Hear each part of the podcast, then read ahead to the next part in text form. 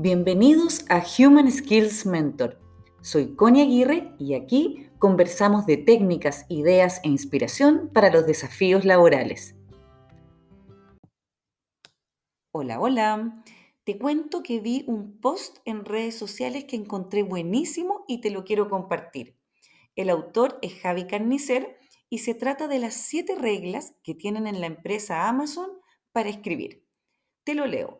Regla número uno Reduce las frases a menos de 30 palabras. Céntrate en una sola idea. Las frases cortas dividen la información en trozos pequeños y esto hace que la comunicación sea más fluida.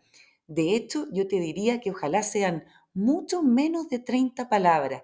De repente hacemos frases demasiado largas y realmente no es necesario. Cuando escribas, fíjate en esto, ¿ok?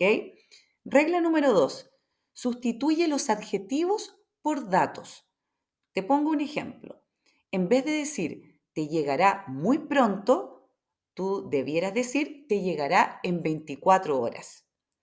Regla número 3. Elimina todas las frases comodín.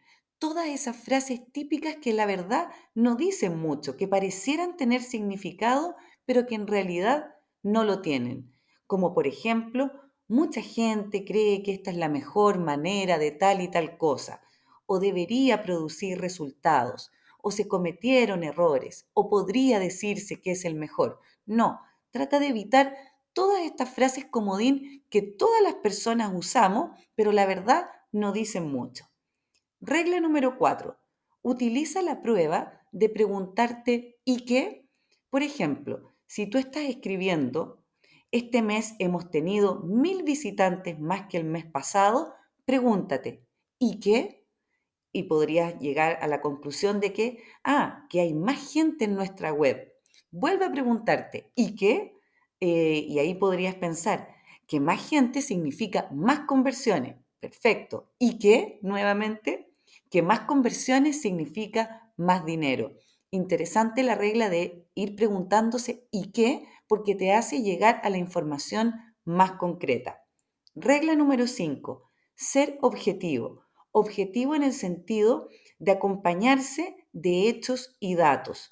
Por ejemplo, en vez de decir, parece que los miembros de Amazon están contentos con el envío gratis a dos días, tú podrías decir, los reviews de 5 estrellas han aumentado un 95% al incorporar el envío gratuito en dos días.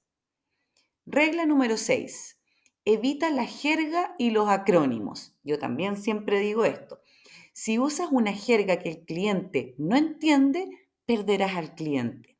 Por ejemplo, ah, y es verdad, uno de repente pareciera que va, va a parecer como más inteligente, pero la verdad que no lo es. Entonces, en vez de decir el CAC de Amazon se redujo un 5% en el segundo trimestre, tú podrías decir Amazon redujo sus costos de adquisición de clientes en un 5%, evitando todas las siglas o cosas que el cliente no entienda.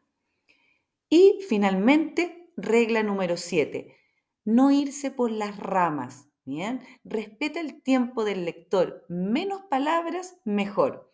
Por ejemplo, si vas a decir con la posible excepción de, sencillamente di excepto.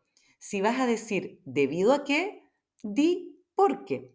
Si vas a decir hasta el momento en el que, basta con que digas hasta. Y si vas a decir con el propósito de, basta que digas para. Eh, espero que te sirvan estas siete reglas que son muy potentes y que las puedas aplicar para mejorar tu comunicación. Un abrazo y nos encontramos en un siguiente episodio.